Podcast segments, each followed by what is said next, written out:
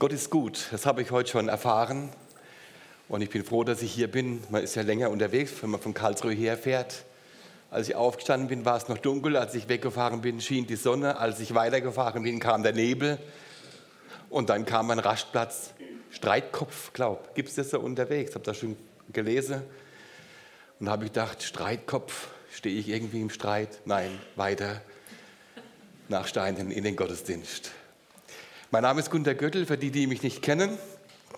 Ich bin Verbandsangestellter für die überregionalen Dinge und zwar stellvertretender Verwaltungsleiter in Lange-Steinbach. Das mache ich schon seit 1987, ist kaum zu glauben. Man wird alt in dem Verband. Meine Frau lässt herzlich grüßen.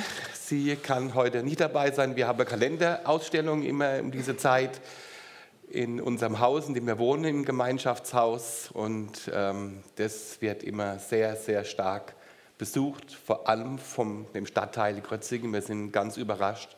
Dieses Jahr nonstop volles Haus.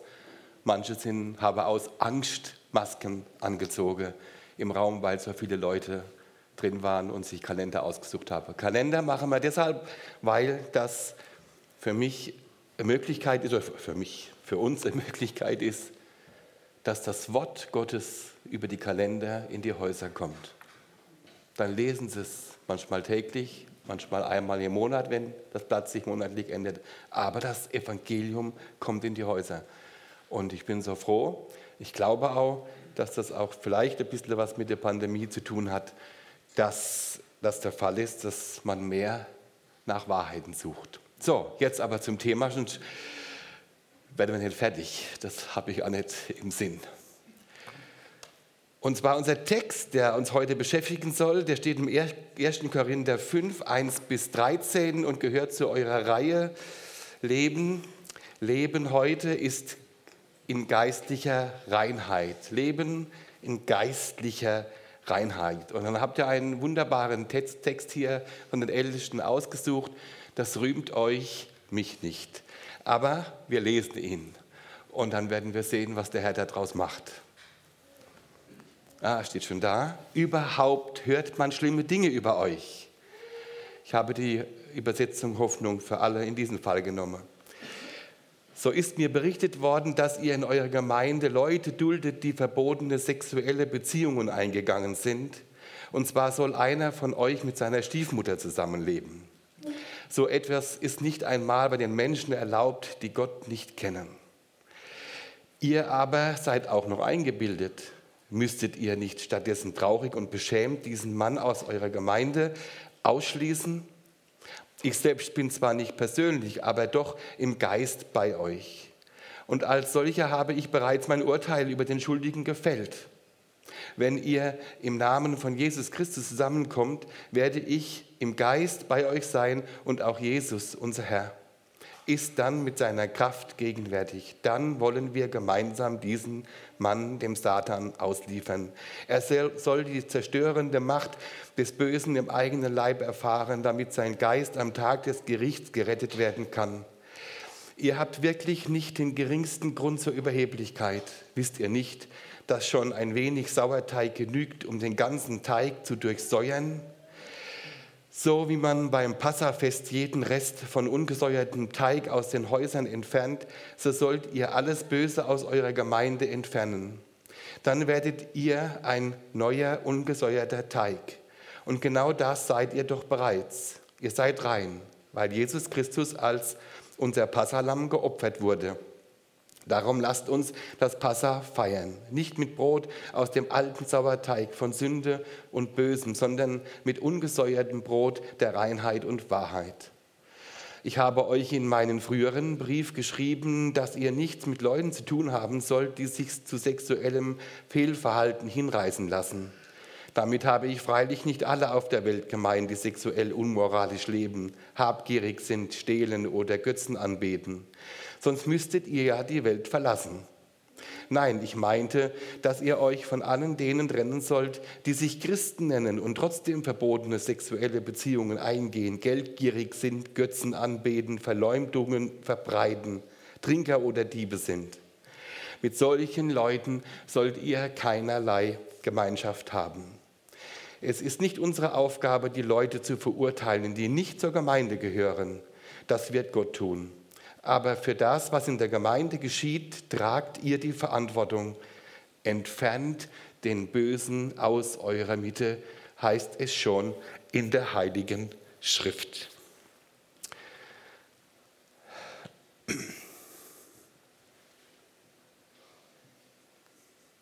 Ein interessanter Text. Als ich den Text zum ersten Mal gelesen habe vor 14 Tagen, um mich auf heute einzustellen, da habe ich gedacht, uiuiuiui. Ui. Da habe ich an Jesus gedacht im ersten Moment. Wie es ihm so gegangen ist, wenn er vor seinen eigenen Leuten in seiner eigenen Heimat gesprochen hat, in Nazareth, bei seinen Verwandten, bei seiner Familie. Da heißt es im Matthäus-Evangelium, ist es nicht der Sohn des Zimmermanns? Ist nicht Maria seine Mutter? Und sind nicht Jakobus, Josef, Simon und Judas seine Brüder? Leben nicht auch seine Schwestern alle hier bei uns? Woher hat er dann das alles? Darum wollen sie nichts von ihm wissen. Aber Jesus sagte zu ihnen, ein Prophet gilt nirgends so wenig wie in seiner Heimat und in seiner Familie. Weil sie ihm das Vertrauen verweigerten, tat er dort nur wenige Wunder. Naja, ihr Steinener, ihr habt heute Pech. Ich bin weder, habe ich Angehörige hier, noch ist es meine Heimat. Da hat man es ein bisschen leichter, über Themen zu sprechen und man nicht immer so nah dran ist. Am vergangenen Montag hatten wir wie immer Montags Hauskreis und eine Frau kam neu zum ersten Mal dazu. Und dann bringt sie gleich einen Flyer mit oder gleich zehn Stück waren es sogar. Hat sie gesagt, stellt euch vor, als ich jetzt zum Hauskreis bin und bin noch an dem Briefkasten lagen diese Flyer drin. Dann hat sie die auf den Tisch gelegt und die waren rabenschwarz. Und mit einer leuchtenden Farbe standen die zehn Gebote drauf. Und dann habe ich das so von der Ferne angeguckt und habe schon ein bisschen ja, misstrauisch dahingeschaut und habe hab gedacht, wo ist denn dann der Absender? Da war wenigstens noch eine Homepage-Adresse, die war noch drauf. Ne? Aber das war alles. Und dann standen da die zehn Gebote mit der Anmerkung, alles haben wir gebrochen. Und das ist der ganze Flyer gewesen. Die zehn Gebote und alles haben wir gebrochen. Das war's. Die Botschaft ist klar. Und wenn ich die Gebote durchgehe und dann merke ich auch, dass vieles größtenteils in unserer Gesellschaft nicht mehr gehalten wird und wir auch in unserem Leben, unserem persönlichen Leben, ja mit manchen Geboten auch unsere Mühe haben und schauen müssen, wie wir klarkommen. Aber ich habe mich gefragt, was erreicht dieser Flyer, wenn das bei einem Menschen, der nicht an Gott glaubt, eingeworfen wird? Erreichen wir den Menschen für den für den Glauben an diesen Gott, an den wir glauben, für die können wir so Leute gewinnen und aufrufen, dass sie sich einladen lassen, eher nicht, meine ich, eher nicht. Kann ich gerade so ein paar Gerichtsworte dahin lege und kann das die zehn Gebote dahin lege und sage, ich habe alles haben wir gebrochen und dann kann ich wieder gehen wenn nicht der Hinweis auf Jesus Christus, auf den Löser, auf den Lieber gegeben ist, dann brauche ich so einen Flyer nicht zu verteilen. Ganz abfällig habe ich den Flyer betrachtet den ganzen Abend. Und dann habe ich gedacht, als ich ins Bett ging, der Flyer ist vielleicht der Anfang für die Predigt heute. Wisst ihr, mir ist das erste Gebot durch den Kopf gegangen. Ich bin der Herr, dein Gott, du sollst keine anderen Götter neben mir haben. Und als ich diesen Text für heute gelesen habe, dann habe ich den, das Gebot umgedichtet, passend gemacht für mich, wo wir in der Gefahr stehen, uns anzugleichen in dieser Welt. Ich bin der Herr, mein Gott. Und du, Gunther, sollst keine anderen Götter neben dir haben. Das ist das Lebensmotto der meisten gottlosen Menschen. Ich bin der Herr, mein Gott. Jetzt hat mich der Flyer doch getroffen. Zwei Tage später habe ich meiner Frau gesagt, ist der Flyer eigentlich noch da? Ich sehe ihn gar nirgends mehr. Ja, du hast den ja schon gleich abgelehnt. Ich habe ihn sofort zum Altpapier und gestern ist er abgeholt worden. Oh Mann. Ich hätte ihn euch gern an die Wand geworfen, aber ist egal, habt ihr die Geschichte gehört. Ich bin der Herr, dein Gott. Du sollst keine anderen Götter neben mir haben. Diesen Vers, den brauchen wir so ein bisschen als Hintergrund zu diesem Text. Dieses erste Gebot, das nehmen wir mal so als Matratzenklopfer für uns. Ne? Kennt ihr sowas noch? Kennt ihr die alten Matratzenklopfer noch äh, aus, ähm, was ist es eigentlich?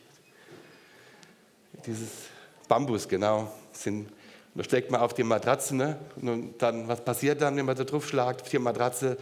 Dann entflieht der Staub und zurück kann er auch nicht mehr, weil das, der Schläger ist auch ganz äh, offen. Ne? Und so nimmt man einen Teppich, das habe ich als immer mal gemacht und äh, habe Teppich im Winter raus auf den Schnee und mit Schnee eingerieben, rumgelegt und dann mit dem Klopfer. Das, deshalb haben wir noch einen Klopfer im Speicher, weil das eine super Sache ist. Aber ihr werdet feststellen, der Schnee darunter ist wie ähnlich einer geteerten Straße, wenn man den Teppich ausgeklopft hat. Das ist unwahrscheinlich. Aber das ist einfach so ein schönes Bild da wird was äh, rausgeklopft, was nicht zu uns gehört und nicht zu uns gehören soll. Der Schmutz. Und das erste Gebot, das ist ein Gebot, ich will mal sagen, der Unterwerfung. Ein Gebot der Unterordnung, ein Gebot, eine Autorität anzukennen für mein Leben, die der Maßstab aller Dinge ist, die ich tue.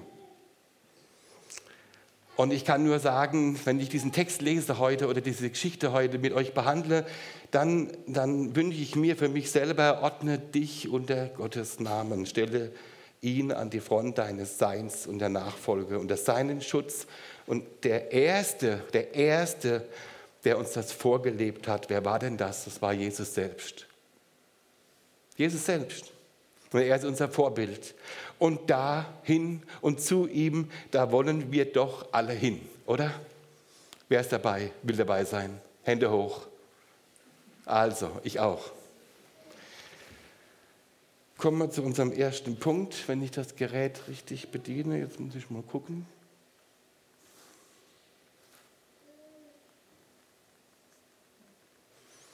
Könnt ihr weitermachen da vorne? Sind nur noch drei Punkte, es sind nur drei Punkte, dann bitte ich dich, Alex, dass du da aufpasst bei der Predigt, wenn das du merkst, äh, der zweite Punkt. Ja, mein erster Punkt ist, die Gemeinde Steinen ist das Vorbild gesunden Lebens. Der Paulus der hat hier einen steilen Einstieg genommen. Überhaupt, sagt er, hört man schlimme Dinge über euch. So ist mir berichtet worden, dass in eurer Gemeinde Leute duldet, dass ihr in eurer Gemeinde Leute duldet, die verbotene sexuelle Beziehungen eingegangen sind. Und zwar soll einer von euch mit seiner Stiefmutter zusammenleben. So etwas ist nicht einmal bei den Menschen erlaubt, die Gott nicht kennen. Ihr aber seid auch noch eingebildet. Müsstet ihr nicht stattdessen traurig und beschämt diesen Mann aus eurer Mitte ausschließen? Wenn jemand meint, sexuelle Unmoral ist was Neues unter der Sonne, den muss ich enttäuschen. Schon immer gibt es im gesellschaftlichen Leben einen Kompass. Das war schon immer für das Zusammenleben. Es kommt immer darauf an, wie das indoktriniert wird. Uns allen, und ich gehe davon aus, das ist bei meisten der Fall, ist das biblische Konzept über Beziehungen, Freundschaften, Ehe und Familie und Singles, das ist eigentlich klar und ist auch in der Bibel für alle, die ich jetzt genannt habe, klar definiert. Und Gott gibt seinen Willen zum Ausdruck, wie ein gesundes Leben aussieht. Ob ich verheiratet bin, ob ich allein bin, ob ich Familie habe, Kinder habe, ob ich in der Gemeinde bin, Freundschaften, Alles ist definiert. Und darin sehen wir in diesen Definitionen, das ist der Wille Gottes für uns, für die Gemeinde, die hier auch Zeugnis ist. Aber heute, heute, da ist doch alles anders. Müssen wir als Gemeinde uns nicht dem Trend dieser Welt anpassen? Genau das haben die Korinther gemacht. Die waren ziemlich gut, ne? die waren ziemlich modern. Liest man so Geschichte in unserer Zeit und dann denkt man, das könnte ja heute geschrieben sein. Das finde ich an der Bibel immer toll. Es gibt manche Passagen in der Bibel, da könnte man denken, das passt wie Faust aufs Auge. Aber es ist auch wichtig, dass der Geist Gottes uns das zeigt. Der hat nämlich das damals ja auch schon mitgemacht, das Theater hier in Korinth. Ne? Also die, die Korinther waren eine moderne Gemeinde ihrer Zeit. Die waren sogar stolz. Und was mich hier beschäftigt hat noch, die hatten noch nicht mal ein schlechtes Gewissen, war gar nichts da. Das, ist, das irritiert mich eigentlich ein bisschen. Und doch kennen wir das ja heute auch, wenn wir in unsere Gesellschaft hineinschauen, da heißt es einfach, lebe, was du bist, was du sein willst, was dich glücklich macht. Und das aber auf allen Gebieten der Möglichkeiten. Nicht nur vermeintliche sexuelle Freiheit, nein, auch Karriere, Geld und Geiz lesen wir später im Text. Geiz ist die nächste Stufe der Bindung des Menschen an ungute Dinge. Geiz. Gehört alles dazu. Diese Dinge, Karriere, Geld, Geiz und Macht gehören auch zu den Reizen der Selbsterfüllung. Die Gemeinde Jesu hat Vorgaben bekommen in der Schrift. Die sind nicht geringer als von dem, dem Heilsbringer selbst. Im Römer 6 sagt Paulus, mit seinem Tod hat Christus ein für alle Mal beglichen, was die Sünde fordern könnte. Jetzt aber lebt er und lebt für Gott. Das gilt genauso für euch und daran müsst ihr festhalten. Ihr seid tot für die Sünde und lebt nun für Gott, der euch durch Jesus Christus das neue Leben gegeben hat. Achtet darauf, dass euer vergänglicher Körper nicht von der Sünde beherrscht wird und ihr seinen Begierden nicht nachgebt. Nichts, keinen einzigen Teil eures Körpers sollt ihr der Sünde als Werkzeug für das Unrecht zur Verfügung stellen. Dient vielmehr Gott mit allem, was ihr seid und habt, als Menschen, die ohne Christus tot waren, aber durch ihn ein neues Leben bekommen haben, sollt ihr jetzt Werkzeuge in Gottes Hand sein, damit, euch für sein, damit er euch für seine Ziele einsetzen kann. Steht in Römer 6 ab Vers 10, wenn ihr es zu Hause nachlesen wollt. Weiter steht im 1. Johannes 2, und da ist überschrieben, woran man Christen erkennt. Woran erkennt man sie? Und da steht sehr deutlich und klar, meine geliebten Kinder, ich schreibe euch dies, damit ihr nicht sündigt. Sollte aber doch jemand Schuld auf sich laden, dann tritt einer beim Vater für ihn für uns ein, der selbst ohne jede Sünde ist, Jesus Christus. Denn Christus hat unsere Sünden, ja die Sünden der ganzen Welt auf sich genommen, er hat sie gesühnt. Wenn wir uns an Gottes Gebote halten, zeigt uns dies, dass wir Gott kennen. Wenn jemand behauptet, ich kenne Gott, hält sich aber nicht an seine Gebote, so ist er ein Lügner. Die Wahrheit lebt nicht in ihm. Doch wer sich nach dem richtet, was Gott gesagt hat, bei dem ist, die, ist Gottes Liebe zum Ziel gekommen. Daran erkennen wir, ob wir wirklich mit ihm verbunden sind. Wer von sich sagt, dass er zum gehört, der soll auch so leben, wie Jesus lebt. Jesus ist einfach das unschlagbare Vorbild, an dem können wir gar nicht vorbei. Vielleicht müssen wir das wieder lernen, wieder neu auf ihn zu blicken und nicht auf alles drumherum oder versuche irgendwie angepasst zu leben. Man hat ein inneres, inneres Gefühl, wenn man mit Menschen spricht, man muss sich irgendwie anpassen. Nein, man muss Jesus anbieten. Klare Ansage, die uns Jesus hier macht. Wenn wir mit Jesus leben, dann haben wir ein gesundes Leben. Und das gesunde Leben soll sich in der Gemeinde fortsetzen. Und ein Leben, dass wir mit Jesus leben, das hat auch Konsequenzen und zieht Konsequenzen nach sich, wie wir hier in unserer Geschichte das noch weiter sehen. Das ist ja erstmal der Einstieg.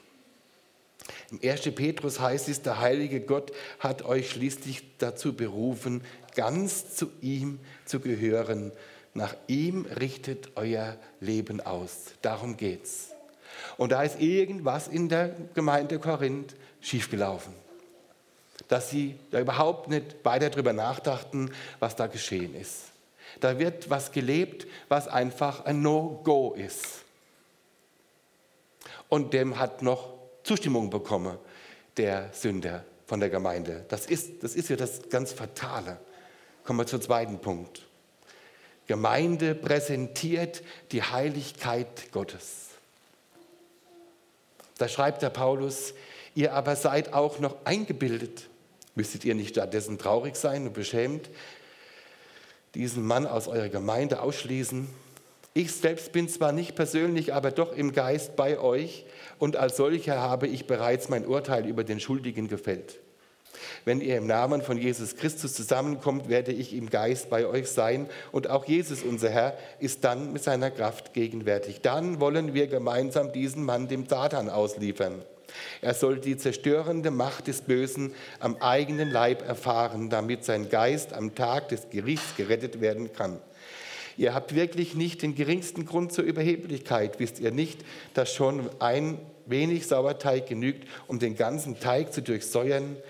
So wie man beim Passafest jeden Rest vom umgesäuerten Teig aus den Häusern entfernt, so sollt ihr alles Böse aus der Gemeinde entfernen.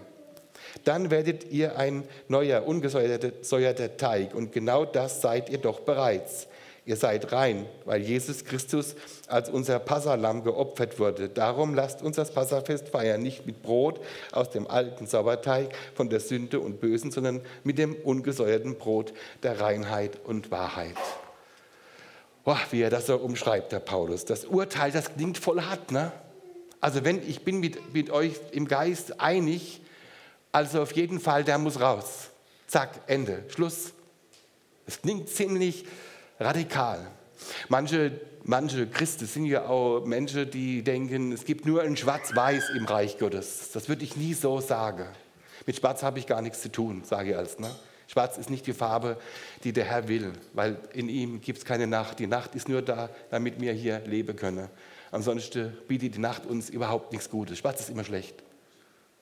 Ich mache keine Unterschiede zwischen Schwarz und Weiß.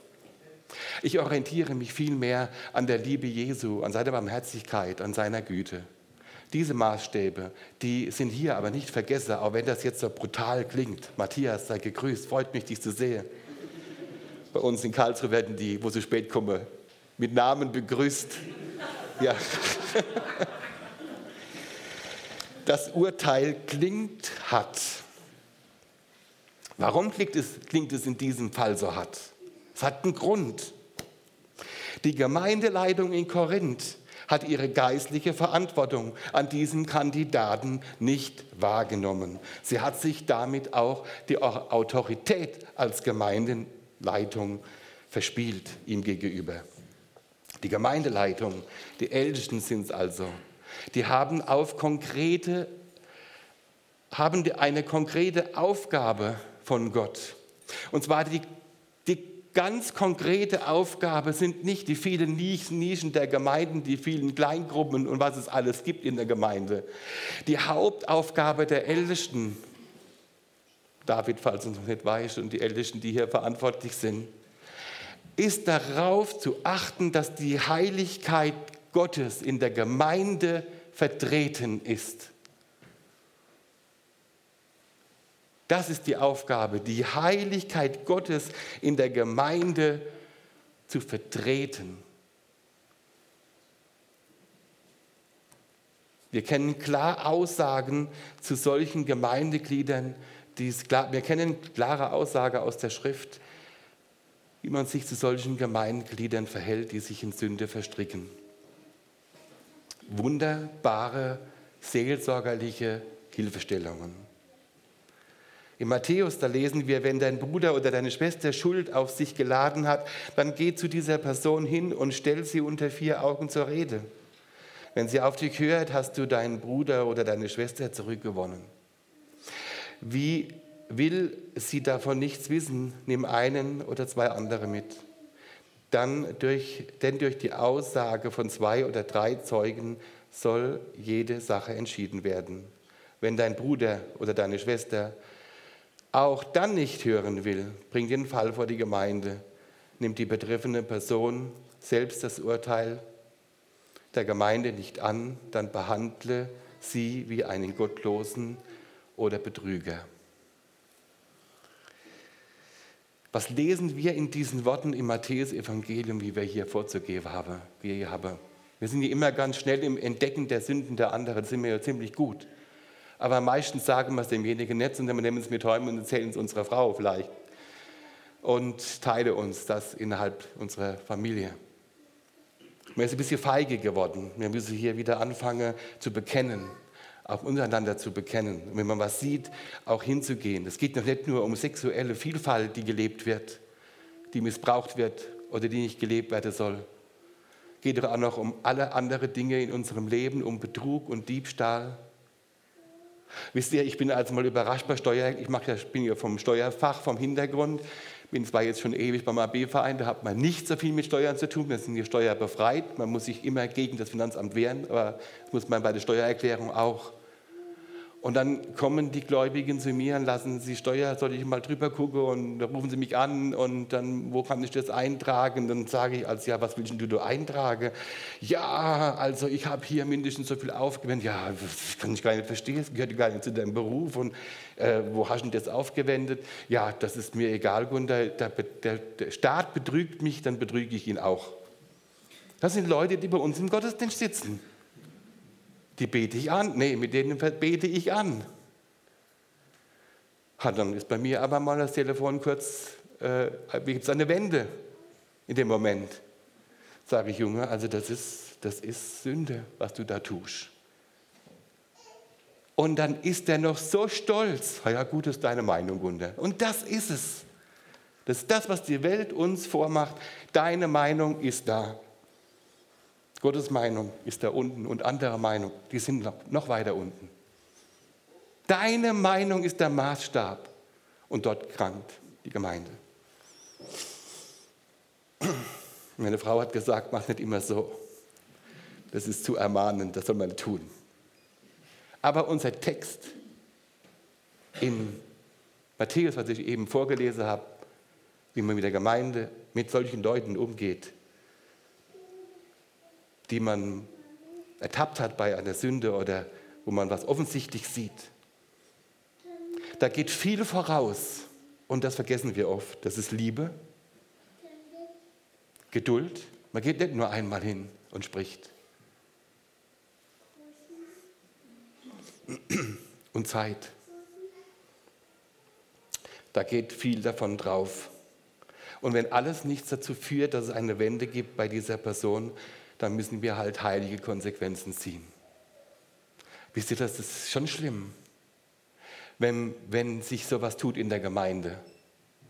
Und da will man ja nicht unbedingt gleich was sagen, ne, weil die ja so lieb sind. Und weil Gott die ja alle liebt. Und Gott will doch auch das Gute für den Menschen und dann muss man das vielleicht dann doch erlauben.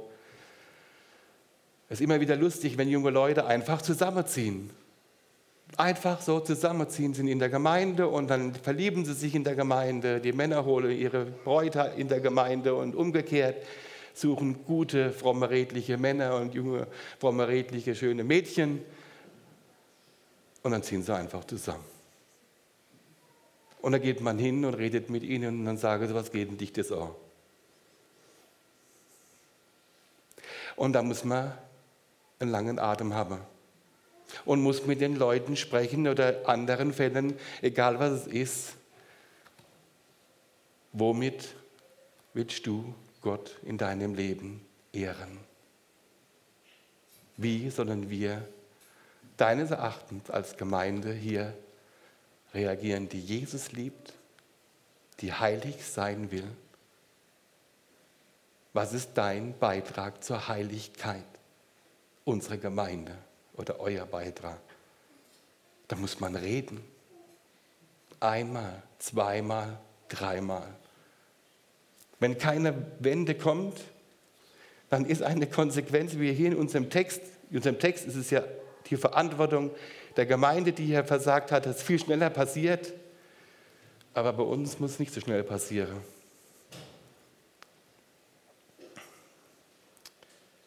Heilige Konsequenzen brauchen wir, damit der Segen weitergeht in der Gemeinde. Die Handhabung mit dem ungesäuerten Brot, dass das weg muss, ist doch nichts anderes wie das Abendmahl, das wir heute feiern. Mit Jesu Tod Auferstehung erkennen wir unsere Verlorenheit durch die Sünde an. Und wir sagen doch im Glauben an Jesus Christus, siehe, das Alte ist vergangen, Neues ist geworden. Das ist doch unsere Hoffnung. Ein heiliges Leben beginnt ständig mit einem Neustart. Das ist wie beim Computerabsturz. Ne? Dann versucht man wieder hochzufahren und hofft, dass noch manches zu retten ist. Aber man fährt ihn runter und startet ihn wieder neu. Und so ist es auch im Leben mit Jesus.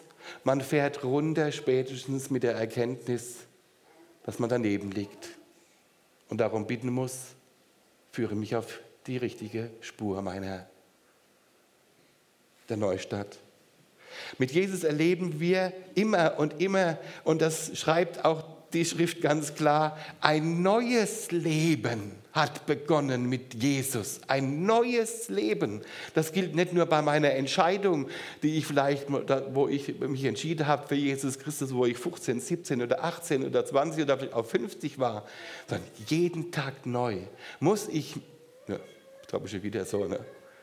so ermahnend, darf ich lernen zu bekennen, mich zu bekennen zu diesem Jesus, der mich der mit mir meinen Lebenswandel gestalten will.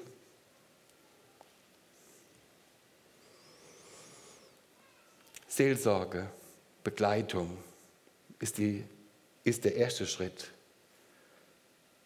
bei Sündenerkenntnis in der Gemeinde. Paulus in unserem Text hat noch einen weiteren seelsorgerlichen Aspekt eingebaut. Manche haben ja gut zugehört beim, was wir hier gelesen haben. Ich wiederhole es nochmal.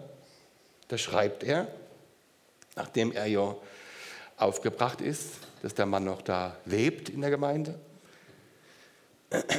Diesen Mann, den werden wir dem Satan ausliefern. Und dann merkt er noch einen Satz an, den man nicht richtig verstehen mag. Er soll die zerstörende Macht des Bösen am eigenen Leib erfahren, damit sein Geist am Tag des Gerichts gerettet werden kann. Ich lese nochmal. Er soll, also der Kandidat, er soll die zerstörende Macht des Bösen am eigenen Leib erfahren, damit sein Geist am Tag des Gerichts gerettet werden kann. Hm. Die Brutalität des Satzes ist, raus mal erst. Ne? Fort mit dir. Du gehörst nicht mehr zu uns, nicht mehr zu unserer Gemeinde in Steinen. Das heißt, der Kandidat muss mit seiner Sünde weiterleben, weil er es ja so will. Aber genauso schließt dieses Wort was ein, was ich als eine besondere Gnade empfinde. Die Chance der Umkehr liegt genauso in diesem Wort. Er will zwar so leben, oder dieses Paar will so leben, aber es besteht die Möglichkeit der Umkehr immer und immer wieder. Auch für die besteht doch die Möglichkeit der Umkehr. Warum will denn niemand umkehren, wenn er Sünde getan hat oder wenn er so ein Leben leben will? Das, das betrifft alle Bereiche, ich will es gar nicht auf die sexuelle Ebene festlegen. Das ist doch letztlich unsere Einstellung des Herzens und die Härte unseres Herzens gegenüber dem Anspruch Gottes an mein Leben. Das ist die Blockade.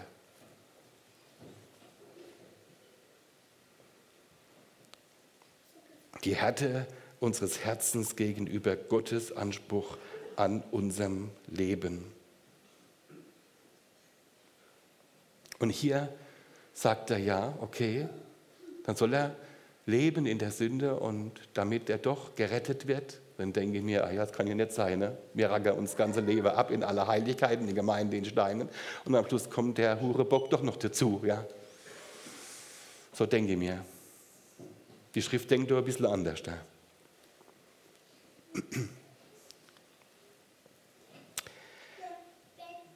Jesus greift für die, meines Erachtens, die sich einmal für ihn entschieden haben. Der Kandidat hat sich mal für ihn entschieden. Er hat das Evangelium von Jesus durch Paulus gehört. Und wer sich einmal für Jesus entschieden hat, da sagt Jesus nichts und niemand kann so jemand aus meiner Hand reißen. Ich will keine Allversöhnung predigen.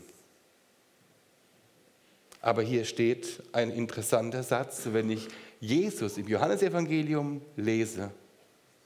Das ist übrigens so das schönste Johannesevangelium, wie persönlich hier Jesus sich vorstellt.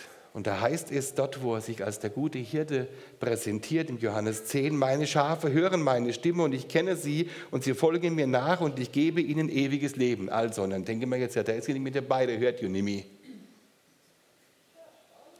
Und sie werden in Ewigkeit nicht verloren gehen und niemand wird sie aus meiner Hand reißen. Mein Vater, der sie mir gegeben hat.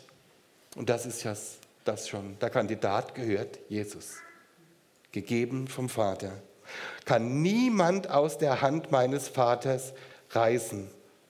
Und da heißt es, mein Vater, der sie mir gegeben hat, und niemand, ne, na,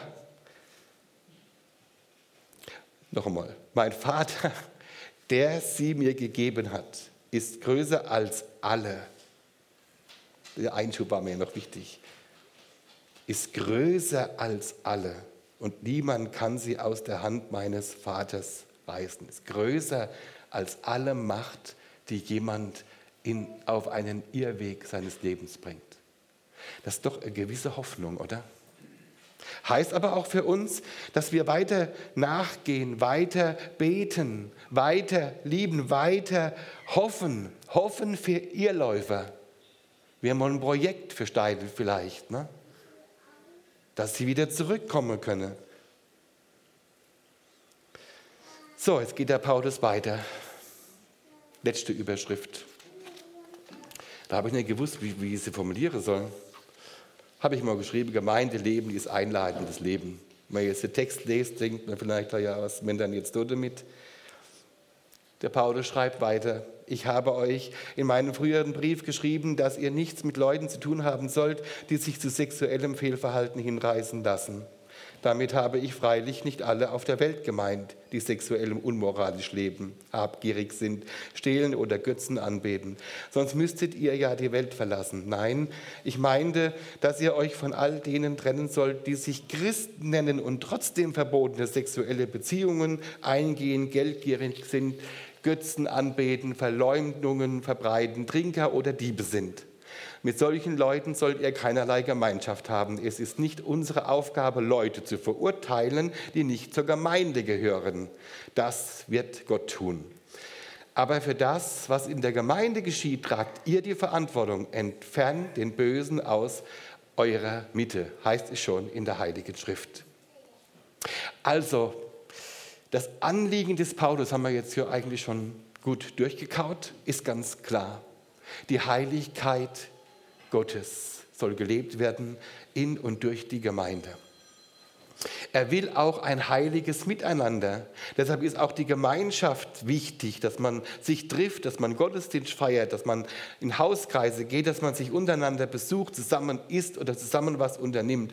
Corona hat uns hier auch und den Gemeinden den, den wirklichen lebendigen Gemeinden gewissermaßen das Bein gestellt.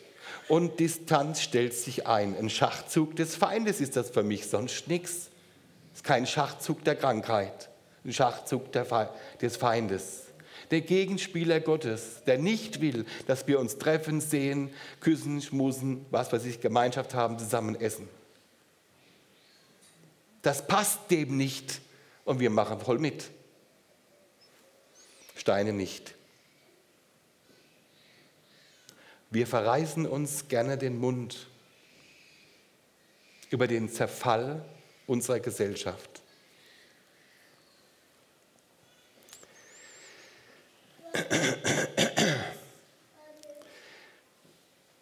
Wir haben aber das Heilige in unserem Leben dagegen zu halten. Ich bringe euch ein nicht gutes Beispiel von mir. Vor zehn Jahren genau ist das passiert. Ein Unternehmer in der Nachbarschaft hat geklagt bei mir in einem, da saß ich, Kebablade bei uns, das ist so ein, so ein türkischer Kebablade, kein, kein Moslem, Alevit, also jedenfalls gehen wir gern dorthin, freundliche Familie. Und dann war der an der Bar und wenn ich dann was bestelle oder hole und dann geht der, äh, äh, Abu heißt der, stellt er mir einfach ein Glas Wein hin, ne? immer, wo ich nie bezahle. Ich weiß gar nicht, was ich, was ich da schon alles getrunken habe. Auf jeden Fall stand daneben dran und hat einfach mit mir erzählt, ich kannte ihn nicht. Und hat geklagt über seine Ehe. Zwei Kinder, sie waren so sieben, acht Jahre oder so. Ja, ja, ja doch. Fünf, sechs Jahre. Und er soll dann noch in Urlaub fahren mit ihr und sie ist mit nicht zufrieden. Oh, hat er rumgejammert und so. Und dann habe ich dann versucht zu reden, dass er ja also die Ehe ist und Familie ist ein großes Gut und habe dann mich da präsentiert. Natürlich war ich ganz stolz, ihm was sagen zu können und habe ihm gesagt, Mann, es gibt doch Hoffnung. Es gibt auch Hoffnung für deine Ehe. Bet doch mal. Bet einfach mal, dass es da einen Weg gibt. Und dann hat er da ein bisschen geheult und, und Wochen später sehe ich ihn wieder im selben Lokal und dann sitzt er da und streichelt einer anderen Frau den Oberschenkel, nicht seiner Frau. Da bin ich hingegangen und habe zum gesagt, weißt du, wie man solche Leute nennt wie dich bei uns in der Gemeinde? Hurenbock. Und so bin ich weg. Dann hatte ich einen Herzinfarkt bekommen, eine Woche später. Nicht wegen dem. Ne? Und währenddem ich im Krankenhaus lag und in Reha war, kommt dieser Mann und klingelt an der Haustür. Ich muss mit ihrem Mann sprechen. Da hat meine Frau gesagt, so schnell geht das nicht, der hat einen Herzinfarkt gehabt, der ist in Reha. Was hat er gemacht? So ein Mann hat einen Herzinfarkt? Nee, ja, der wird doch hoffentlich wieder zurückkommen. Also so richtig nach mir gesehnt. Als ich zurück war und meine Frau mir das erzählt hat oder mir das erzählt hat am Telefon, habe ich gesagt, da muss ich hin, unbedingt. Da muss ich unbedingt hin. Ich muss mich entschuldigen. Ich habe hier übersteuert. Ich habe hier was gemacht, was gar nicht mir ansteht. Ich habe nicht zu urteilen über sein Leben. Er gehört nicht mal zur Gemeinde. Ich kenne ihn noch nicht mal. Und trotzdem habe ich geurteilt. Das sind mir so gut drin. Da bin ich hin zu ihm. Und dann habe ich gesagt, haben wir per Du gemacht. Und da habe ich gesagt, du, ich muss mich entschuldigen. Das war ein riesiger Fehler. Das ist nicht, nicht, was eigentlich Jesus für unser Leben im Sinn hat, was ich dir gesagt habe. Es war nichts Hilfreiches. Und da hat er zu mir gesagt, Gunder, das war nicht so einfach alle Gäste im Lokal und du sagst sowas zu mir und ich bin Geschäftsmann hier. Aber ich habe zu meiner Frau gesagt, hätte er das nicht gemacht, hätte ich ihm seinen Glauben nicht abgenommen. Interessante Reaktion. Hätte er das nicht gemacht, hätte ich, hat er mir gesagt, ich hätte deinen Glauben dir nicht abgenommen. Ist gut gegangen nochmal. Gell? Alles, was wir jetzt dort bestellen bei dem, kriegen wir immer Rabatt im AB. Ich sage mir aber immer dazu, das reicht nicht, um in den Himmel zu kommen. Da muss noch ein bisschen mehr passieren. Das ist ein schlechtes Beispiel. Das passiert mir nicht mehr. Das ist auch nicht unsere Sache, wie die Menschen hier leben. Wir leben in einer gefallenen Welt, nicht erst jetzt. Und dass wir Jahrzehnte oder Jahrhunderte christlicher Prägung hatten in unserem Land, das ist ein Gut, das können wir gar nicht genug danke vor dem Herrn, dass es so war. Auch wenn eine Frau Baerbeck jetzt in Münster in diese Friedenssaal, wo sich immer G7-Treffen ist, was hat sie gemacht? Hat im Friedenssaal das Kreuz für die Dauer des G7-Kongresses entfernen lassen. Da regt man sich als Christ furchtbar auf. Ne? Braucht euch nicht aufzuregen. Ist alles zwar schlimm, aber nicht so schlimm, wie das Kreuz in uns selbst abzulegen. Das ist viel schlimmer. In dem Stück geht uns die Welt, was sie an Schuld sich auflädt, nichts an. Wir haben das Kreuz vorne zu tragen und das ist das Wichtigste. Zusammenfassend möchte ich euch mitgeben, wir sind berufen, nach dem Vorbild unseres Herrn Jesus zu leben. Genug Anwendung finden wir in der Schrift. Wir sind beauftragt, aufeinander, auf unsere Heiligkeit zu achten. Und wir sind verpflichtet, Konsequenzen zu leben, um Segen zu bewirken. Und wir sind aufgefordert, in und für die Menschen dieser Welt Hoffnung in unsicheren Zeiten zu sein. Reicht das? Dann sage ich Amen. Amen.